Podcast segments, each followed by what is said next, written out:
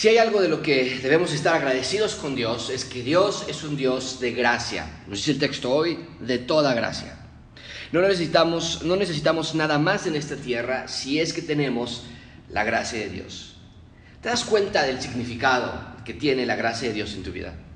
Muchas veces hablamos de la gracia, de la gracia de Dios, pero no nos damos cuenta del efecto diario que tiene su gracia en nosotros. Mucha atención con esto, amigos. Dios es rico en gracias, en gracia, y nosotros debemos ser adictos a ella.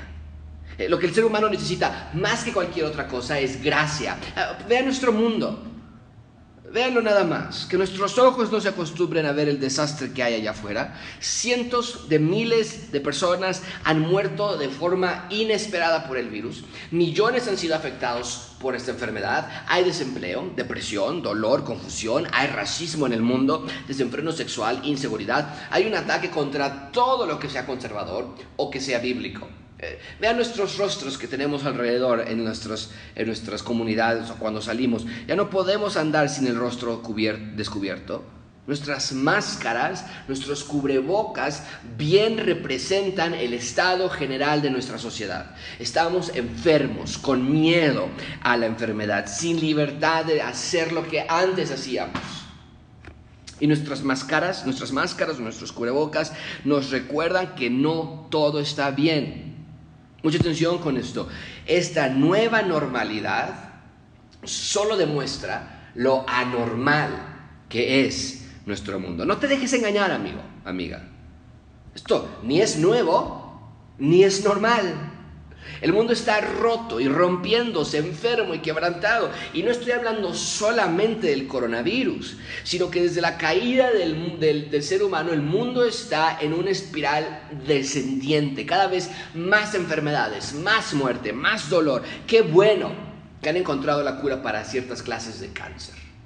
Qué bueno que están buscando y a punto de encontrar la vacuna para el coronavirus. Pero no te dejes engañar, esas enfermedades nada más son la punta del iceberg. Recuerden, cada enfermedad es un recordatorio de que el pecado entró al planeta. Querer erradicar las enfermedades es querer erradicar el pecado.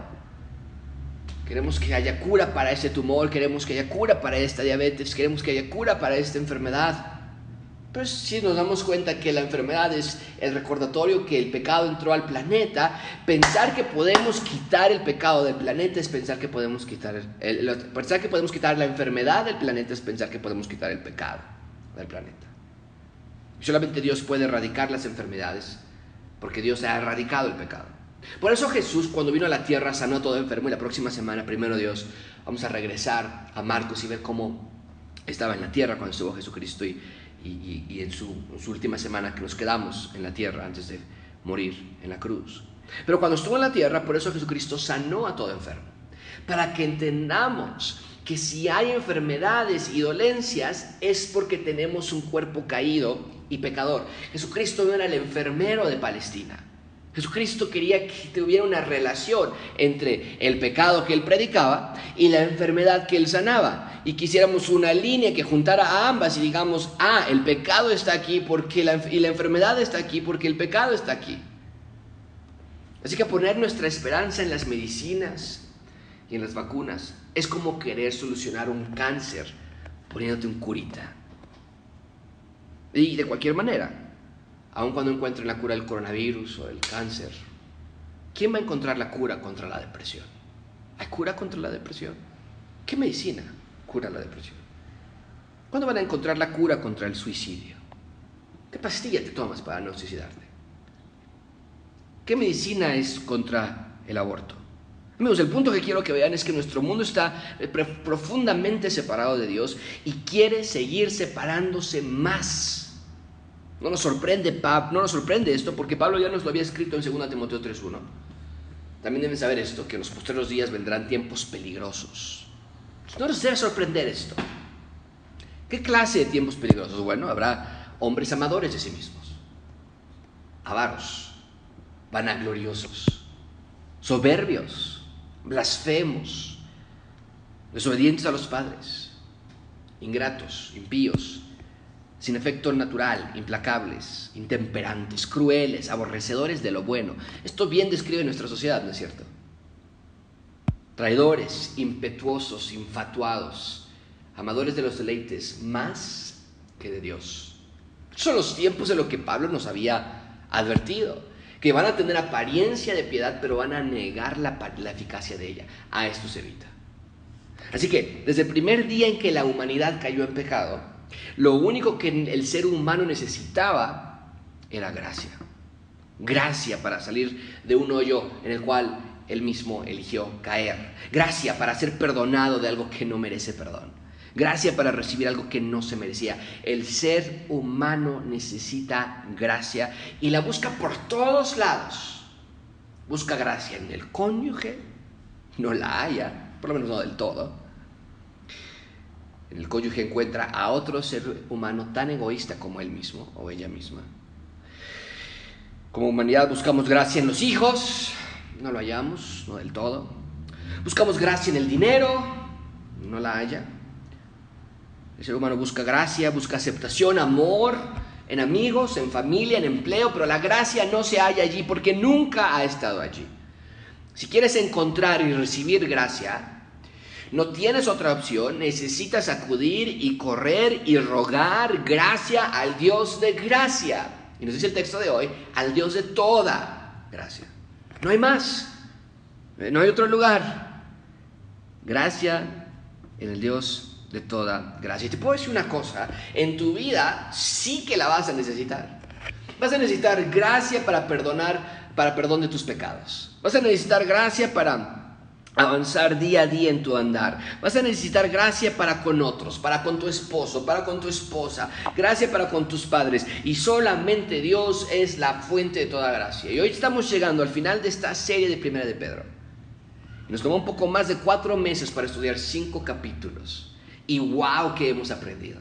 Vemos que este hombre necesitado de gracia, Pedro, el autor de esta carta, recibió gracia de Dios y su vida nunca fue la misma. Pedro comenzó su carta hablándonos de la gracia de Dios y la va a cerrar hablando de la gracia de Dios también. La gracia de Dios lo impactó profundamente, lo marcó, lo salvó, lo transformó. ¿Recuerdas cómo abrió su, su carta? Déjame ponerte esto, puedes verlo aquí en la pantalla, a mi lado izquierdo. Pedro, dice en capítulo 1, versículo 2, elegidos según la presencia de Dios Padre, en santificación del Espíritu, para obedecer y ser rociados con la sangre de Jesucristo. Gracia y paz o sean multiplicadas. Somos elegidos por Dios, nos dijo Pedro, por su gracia. Y Pedro ora, usted en la pantalla, para que la gracia sea multiplicada en nuestras vidas pregunta sería, ¿por qué necesitamos multiplicación de gracia en nuestras vidas? ¿Por qué Pedro no dijo que nos multiplique la salud, Dios? Entonces esa es nuestra oración. Que nos multiplique el dinero, multiplique el tiempo, porque no nos alcanza. Pedro dice, la oración que debo tener para ustedes es que Dios multiplique gracia y paz. ¿Por qué necesitamos esta multiplicación en nuestras vidas? Porque no hay nada más dulce y más apetecedor que la gracia de Dios. ¿Por qué necesitamos la multiplicación de gracia? Déjame darte también esta otra razón. Porque la vida en esta tierra es difícil. Los caminos en esta vida son ásperos. Te han traicionado, te han defraudado, te han lastimado. Porque nuestro pecado nos asedia en esta vida. Porque nuestro enemigo nos acusa, como vamos a ver hoy. Y nuestra carne nos hace caer vez tras vez. Por eso necesitamos una multiplicación de gracia de Dios en nuestra vida. Y es justamente lo que Pedro nos va a hablar hoy. El punto principal de este sermón es que Dios quiere que comprendas que su gracia es lo que nos ayuda a vencer a nuestro enemigo y lo que nos mantiene firmes y cimentados. Pedro cierra su carta recordándonos que no hay nada más importante que la gracia de Dios en nuestras vidas. Los no creyentes, los inconversos, realmente ellos no tienen esperanza sin la gracia de Dios. Su búsqueda por la felicidad se verá frustrada por siempre. Es la gracia de Dios lo que nos salva, lo que nos transforma y lo que nos da esperanza, ¿no es cierto?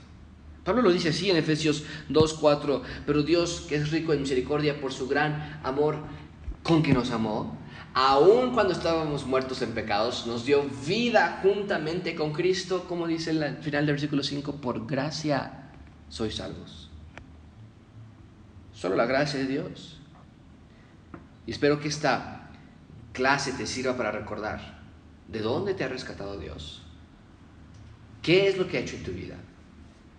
¿Y qué es lo que tienes que hacer tú con la gracia de Dios? Vamos a ver tres puntos el día de hoy. El enemigo de la gracia.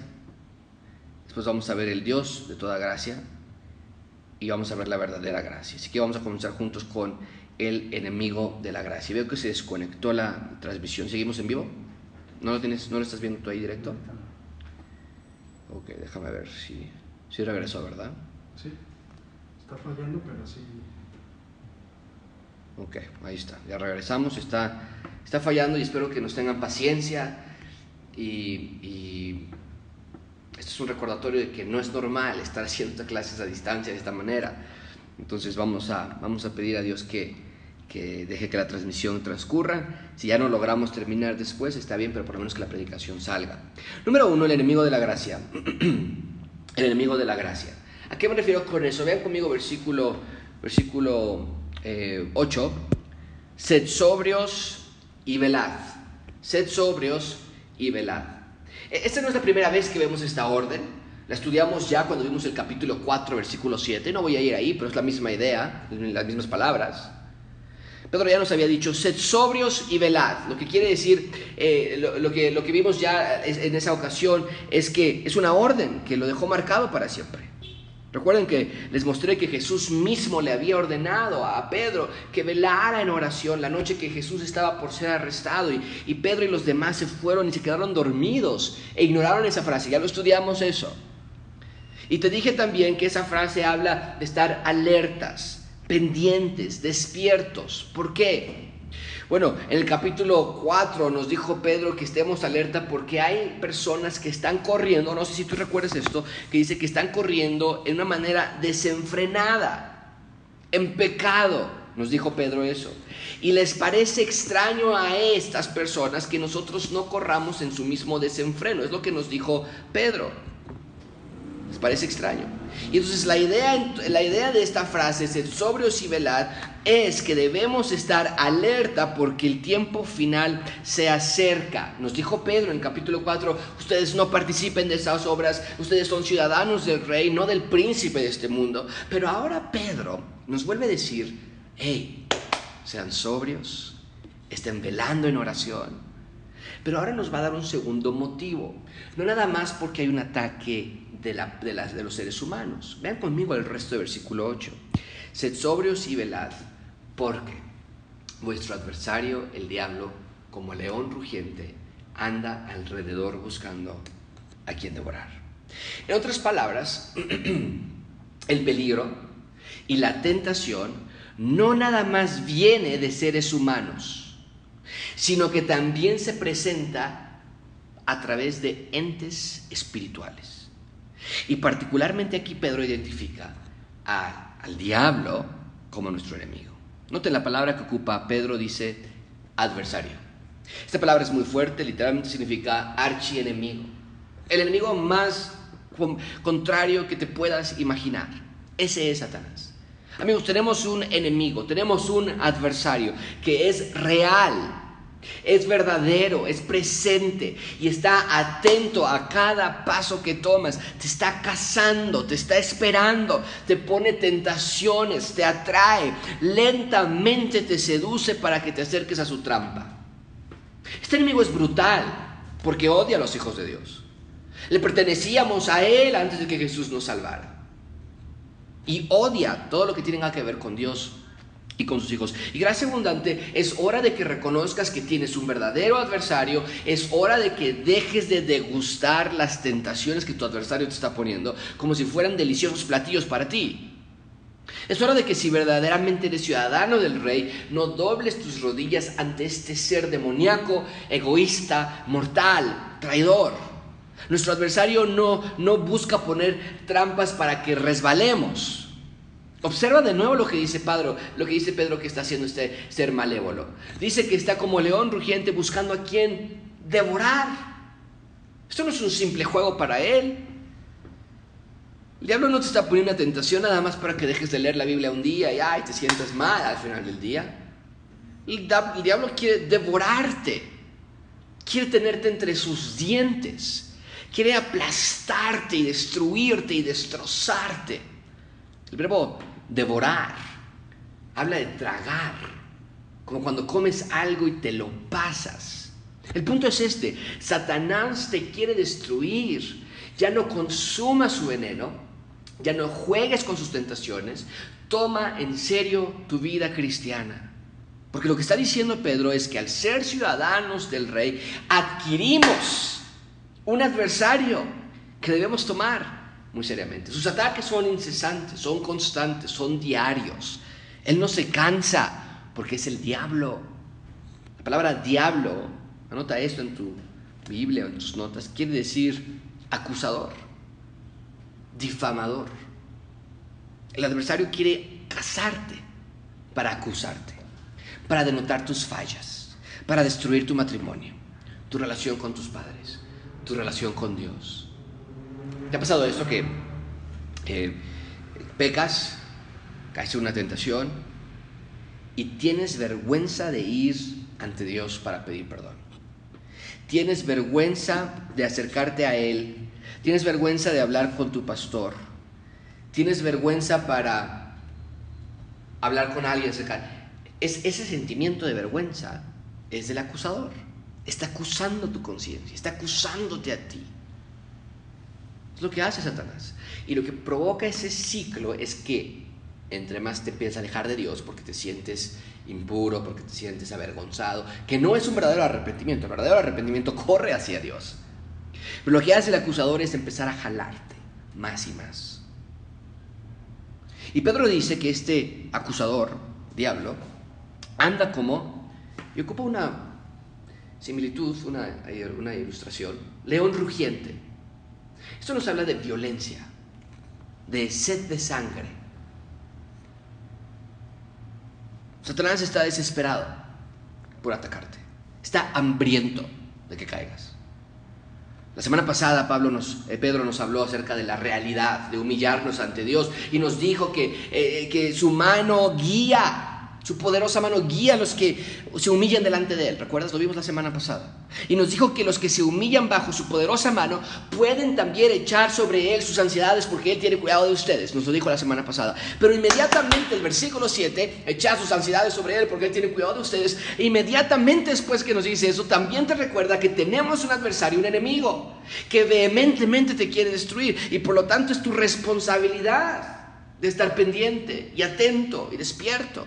No te puede tomar por sorpresa, porque Pedro aquí nos está alertando. Es como cuando te ponen un señalamiento que dice peligro, cables de alta tensión, materiales radioactivos. Y aquí Pedro nos está avisando de un peligro que tú no puedes ver, porque es el punto de un león rugiente buscando a quien devorar. Él no viene y se presenta delante de ti, él se esconde detrás de ti. Él busca tus puntos débiles. Y aquí Pedro entonces nos está avisando de este peligro que fue muy real para él.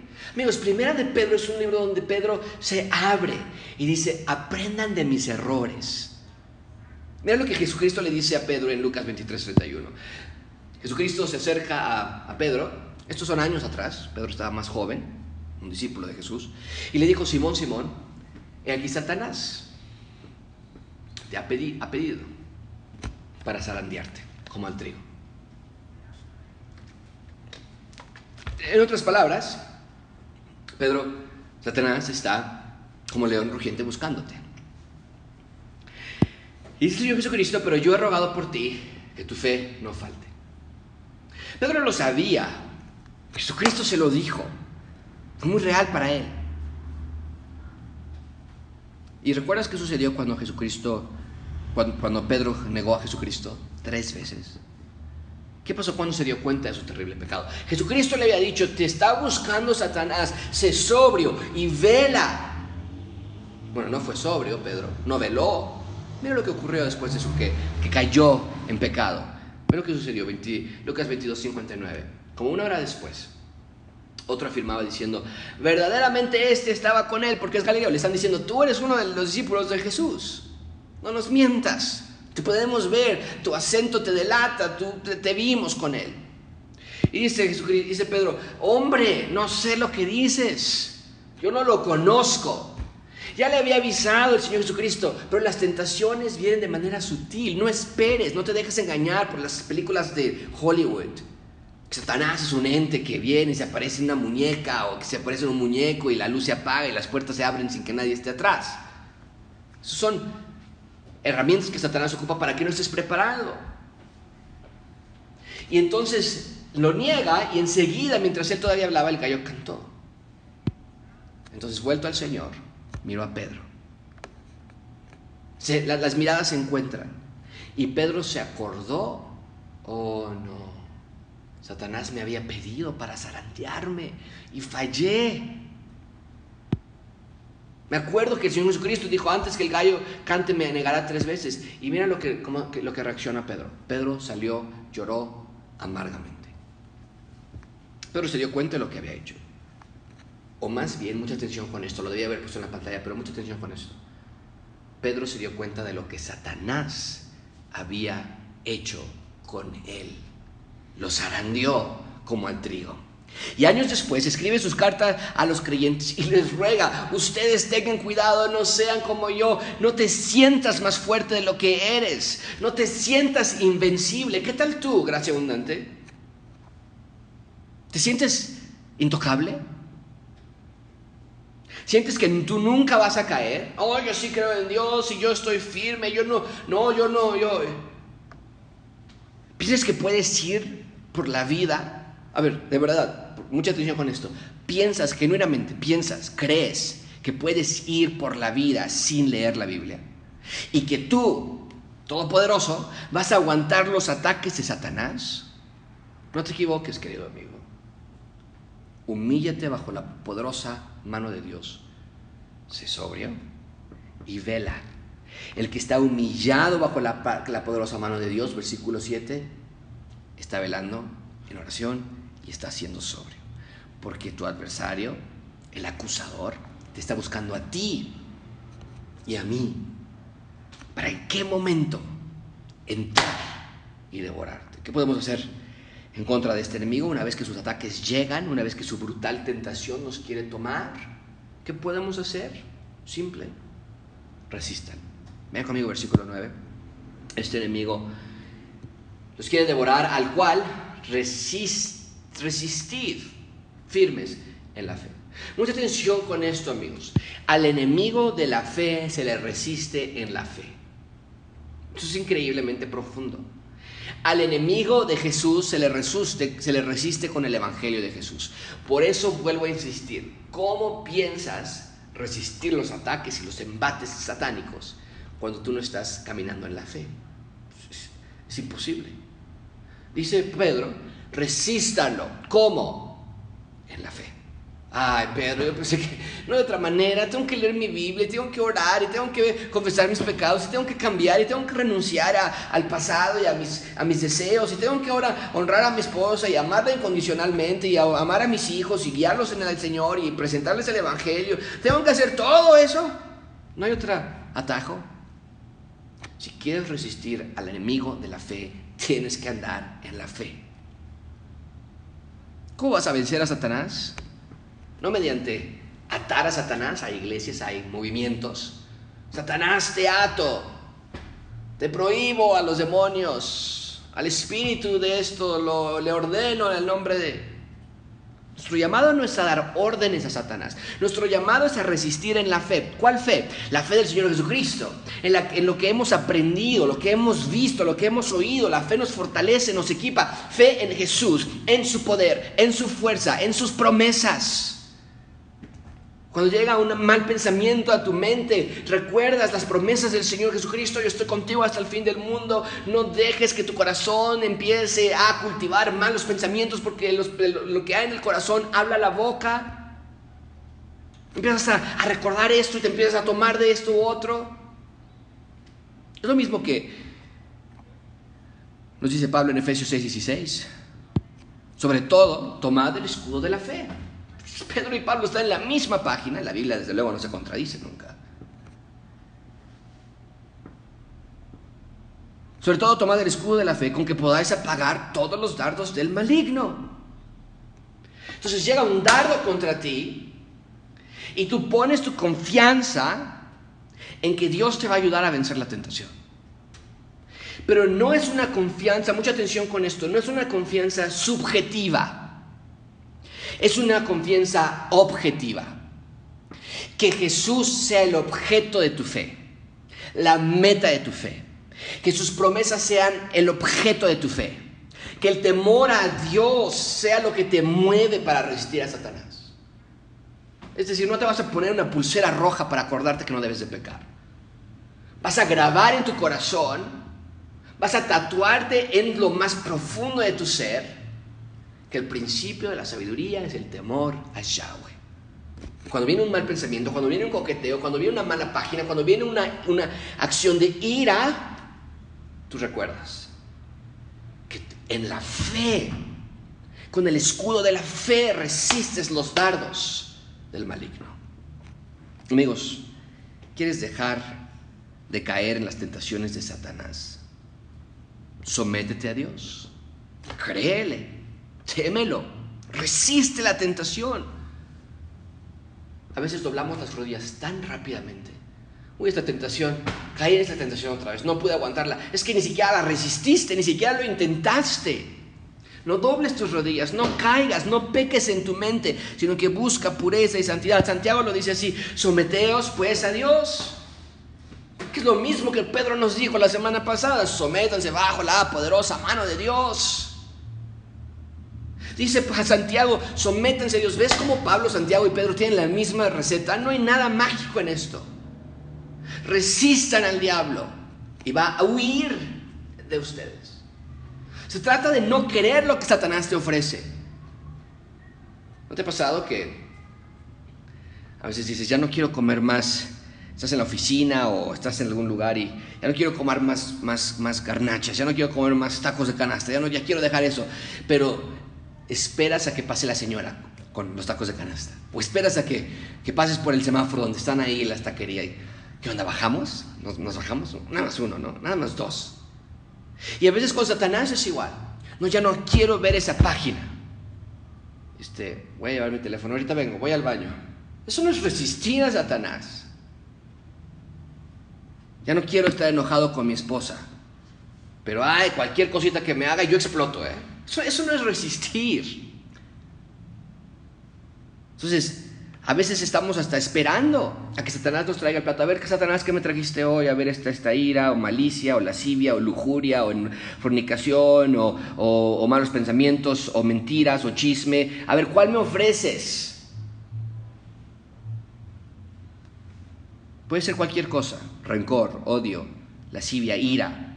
Pero lo que sea, tienes que tomar eso que Satanás está ofreciendo y ponerlo a comparación de lo que Dios ha hecho por ti y ver que lo que Dios ha hecho por ti tiene muchísimo mayor valor comparado con lo que Satanás está ofreciendo. Y cuando ves a la luz de las escrituras lo que Dios te ha ofrecido y lo que Dios ha hecho por ti comparado con lo que Satanás te quiere dar, lo debes de tirar a la basura. Mucha atención con esto, amigos. Satanás no puede llenar tu corazón de deseos pecaminosos cuando tu corazón ya está lleno de devoción a Dios. No se puede. No se puede. El Jesucristo lo eh, explicó en una parábola de una casa que se limpia, se deja vacía, perfectamente bien, pero se van los demonios porque está la casa limpia y regresan, y regresan con todavía más demonios porque encontraron la casa vacía. Y el punto de la parábola es lo que estoy tratando de decir en esta frase en la pantalla. Si tu corazón está vacío de devoción a Dios, si tu corazón está vacío de someterte bajo la poderosa mano de Dios, porque Él resiste a los soberbios y de gracia a los humildes, desde luego que tu corazón de manera natural, porque más engañoso el corazón por sobre todas las cosas, nos dice Proverbios, el corazón naturalmente busca un acto de devoción. Para eso fuimos creados, para adorar a algo o a alguien. Fuimos creados para adorar a Dios, pero el corazón naturalmente busca eso. Por eso los jóvenes, específicamente el segmento de los jóvenes, crean ídolos, creamos ídolos. Ciertas figuras, puede ser alguna, alguna, alguna um, banda musical, ¿no? en, en, mis tiempos eran los Backstreet Boys, Y todos estaban enamorados de esa banda y se vuelve un ídolo. El corazón del ser humano está diseñado para adular a alguien. Dios lo diseñó para que lo adulemos a Él. Nos sometamos y nos humillemos y apreciemos y valoremos a Dios. Pero al no ser creyentes buscamos algo con que adorar. Y si tu corazón no está adorando ya a Dios y viendo las riquezas de su gloria y la belleza de su amor, desde luego que tu corazón va a ser susceptible, vulnerable para los deseos pecaminosos y las tentaciones de Satanás. Satanás no puede enamorarte de terribles pecados cuando tu corazón ya está enamorado de Dios. No puede. Quieres sentir emoción, quieres sentir aceptación, ven a esta fiesta y haz esto con esta persona, ve con esta secretaria y haz esto con esta persona, ve esta página o enójate con tu esposa. Eh, tu, tu, corazón va a decir, no, yo ya no, eso que me ofreces ya está, ya está tomado. Mi, mi adoración, mi devoción, mi enamoramiento ya está para con Dios. Mucha atención con esto, Satanás no puede deslumbrarte con detestables pecados cuando tu corazón ya está deslumbrado con la gloria de Dios en momentos de dificultad y persecución como los que estaban pasando estos creyentes del primer siglo, estos creyentes a los que Pablo, a los que Pedro les está escribiendo esta carta, tenían que entender, creyentes, sí, están en persecución, creyentes, sí, están muriendo porque los están atacando y los están torturando hasta matarlos, pero tienes que resistir, aún en medio de esto, resiste a Satanás. Es crucial para tu salud espiritual. Y Pedro les recuerda algo que nosotros también debemos recordar. Vean conmigo versículo 9. A cual resistir firmes en la fe, sabiendo esto, que tus mismos padecimientos se van cumpliendo en vuestros hermanos en todo el mundo. Solemos pensar que somos los únicos que estamos en problemas, ¿verdad? ¿Por qué Dios permite que esto me pase a mí? Ese pronombre que tantos problemas nos mete. Mis sueños, mi cuerpo, mi vida, mi decisión, mi mente, mi opinión. Mi, mi, mi, mi, mi, yo, yo, yo, yo, yo. ¿Por qué permite que esto me pase a mí? Pensamos. Porque soy la que siempre sufre. Yo sufrí desde chiquita, yo sufrí desde antes de nacer, yo ya venía sufriendo. Y mira ahora el esposo que me toca, mira los hijos cómo me tratan, no, miren los nietos. Porque soy yo el que siempre persigue, ¿no? Al que siempre molestan. Y dice Pedro, hey, humíllense ante Dios, resistan al diablo y acuérdense que no son los únicos. Hay miles de hermanos alrededor del mundo que junto con ustedes están padeciendo. Ahora, esto levanta una pregunta. ¿Por qué Dios permite que hermanos en todo el mundo sufran? Esto es, wow, esto me sorprendió a mí muchísimo. Ven conmigo, en segundo lugar, el Dios de toda gracia el Dios de toda gracia. Versículo 10. Más el Dios de toda gracia, pues tenemos que detener allí. Eh, vuelvo a insistir, no hay gracia en el mundo. No la hay, por lo menos no la clase de gracia que Dios ofrece. En el mundo no hay gracia, hay maldad e injusticia. Te dan lo que mereces, no más. Pero que es la palabra, la conjunción con la que empieza el versículo 10, es una conjunción de contraste. Pero, sí, sí dice Pedro, están sufriendo ustedes y todo el mundo, pero, un contraste, vamos a algo diferente, ve del otro lado de la moneda. El Dios de toda gracia da gracia y la da generosamente. ¿A qué se refiere con que es el Dios o nuestro Dios es el Dios de toda gracia?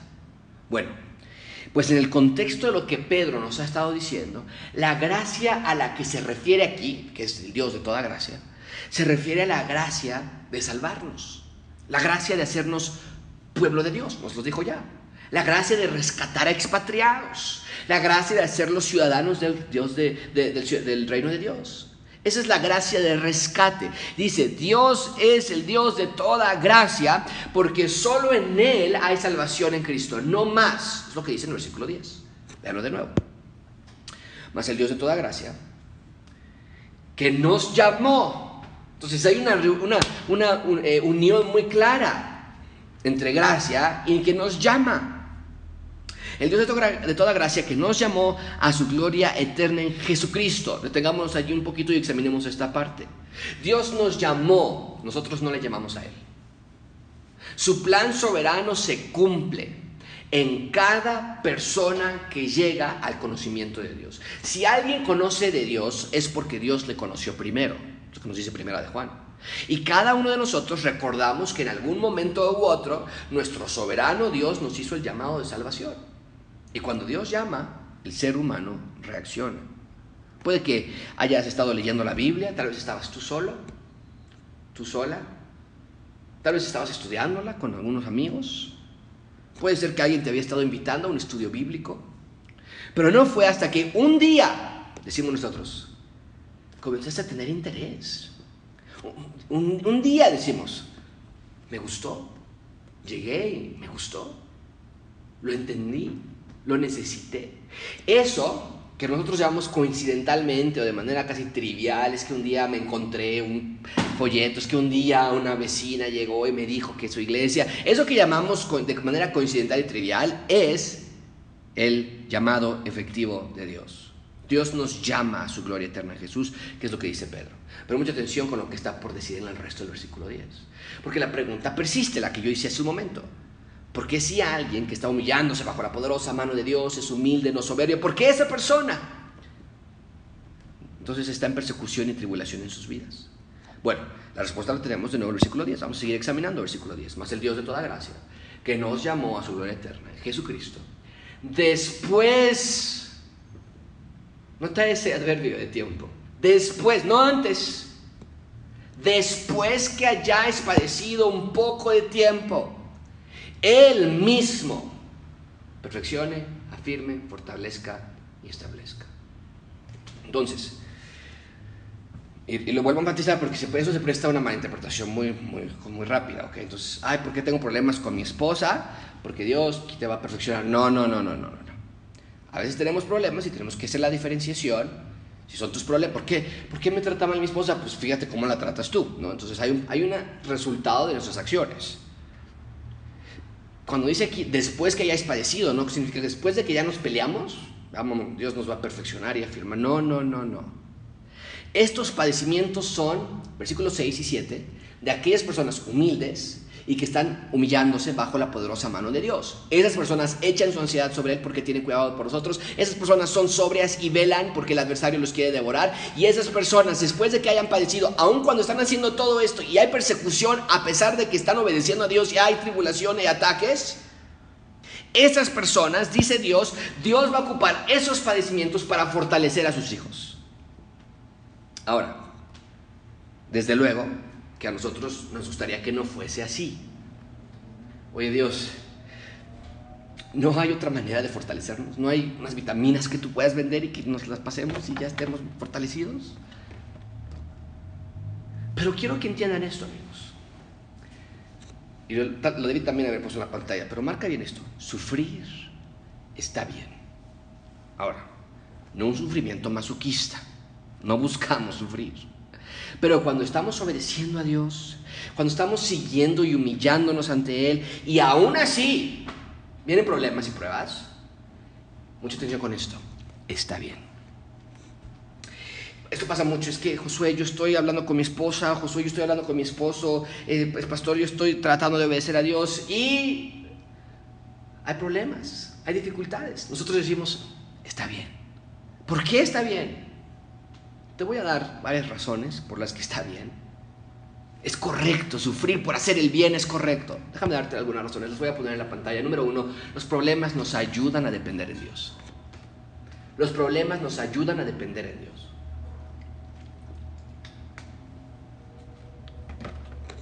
Sin problemas, tú puedes llegar a pensar que dependes de ti mismo o de ti misma.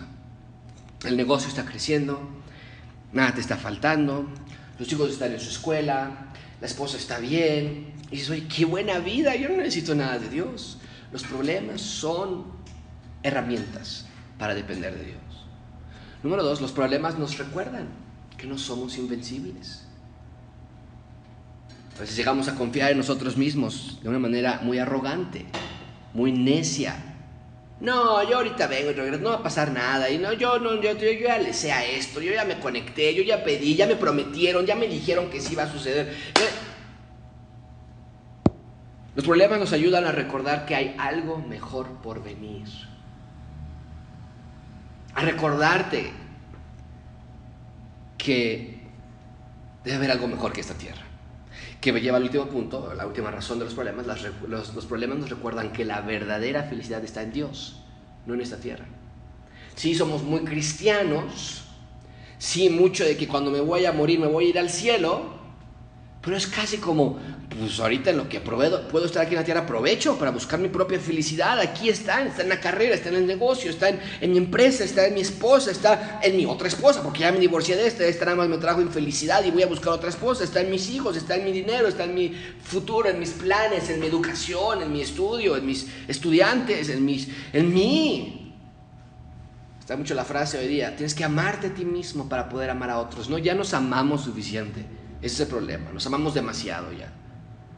Amigos, queremos una vida sin problemas, pero cuando llegamos a, a tener problemas debemos examinar nuestras vidas.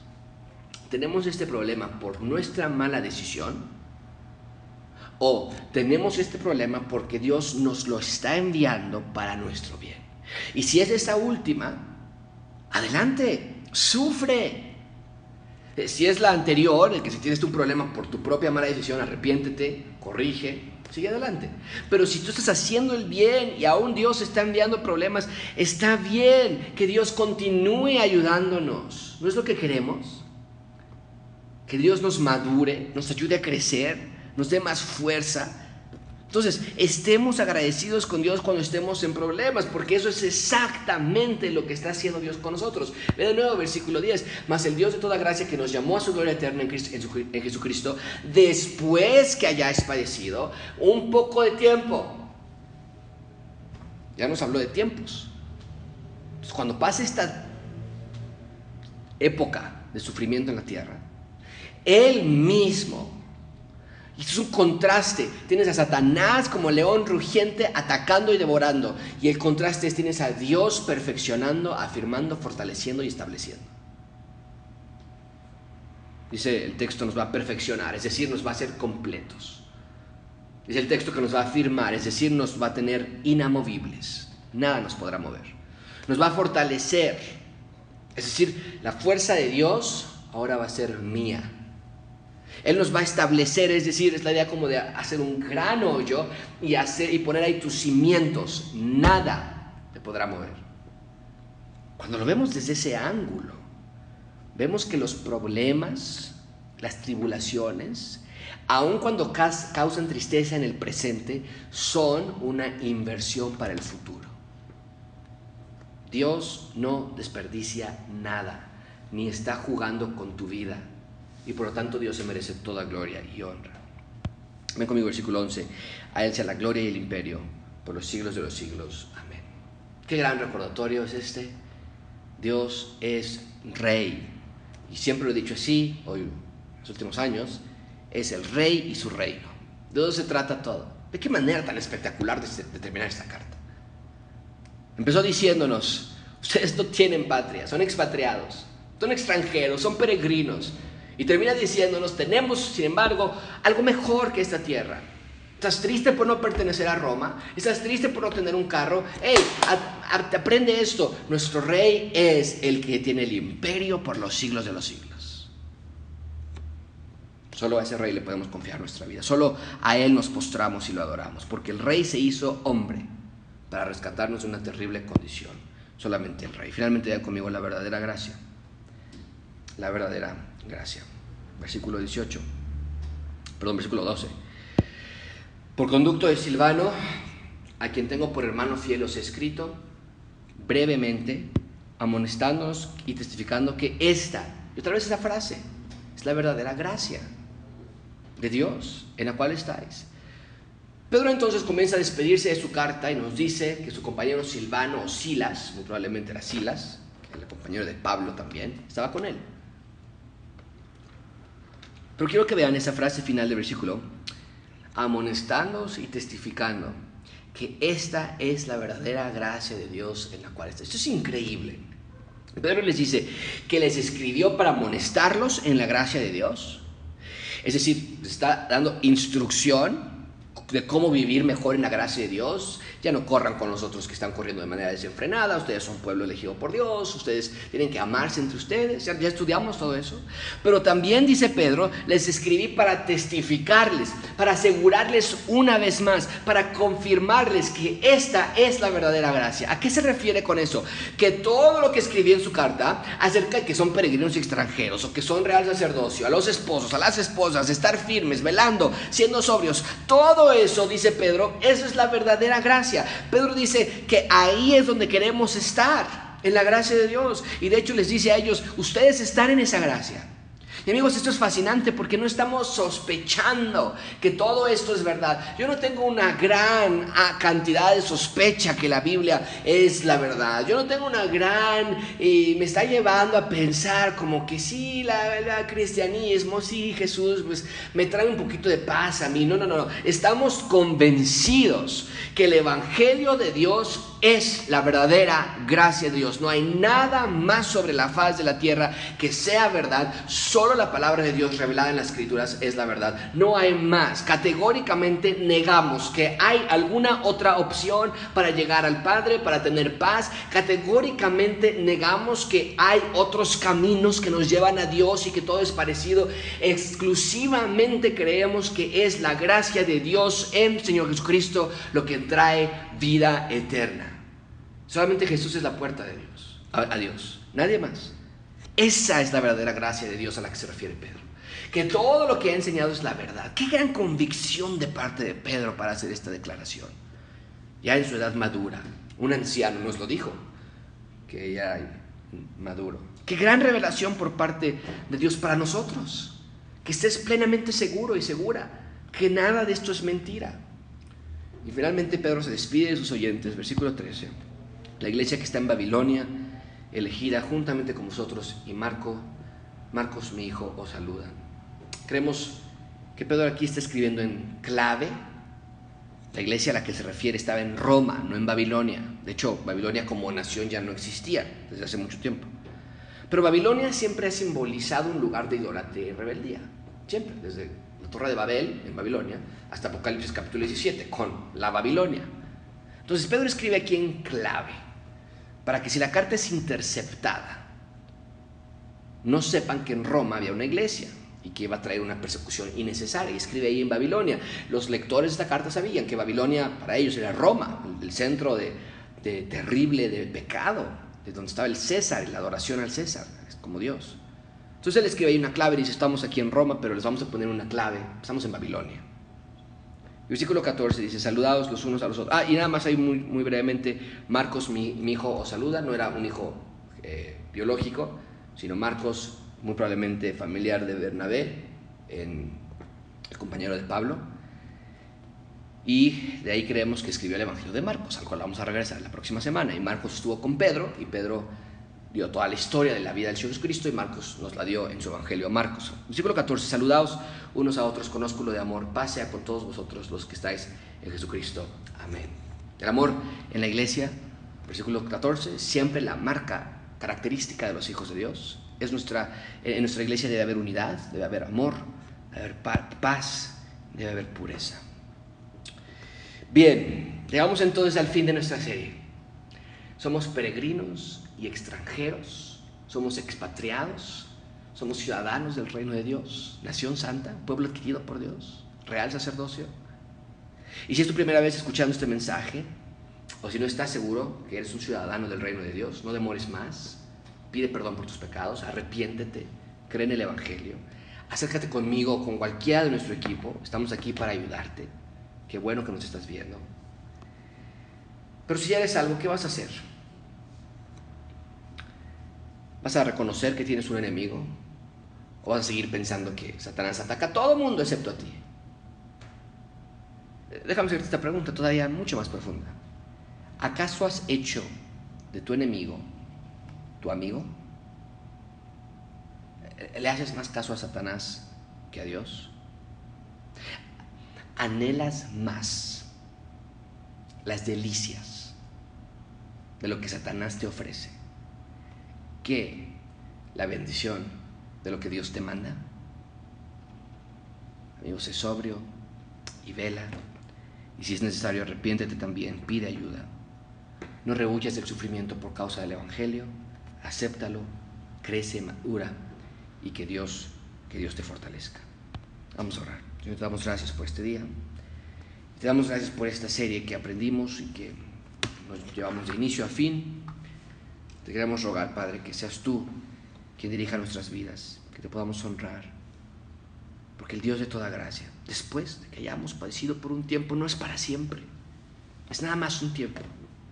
Tú nos fortalezcas y nos afirmes y nos establezcas. Te lo pedimos, Señor. Que seamos sobrios, que velemos en oración. En nombre de Jesús.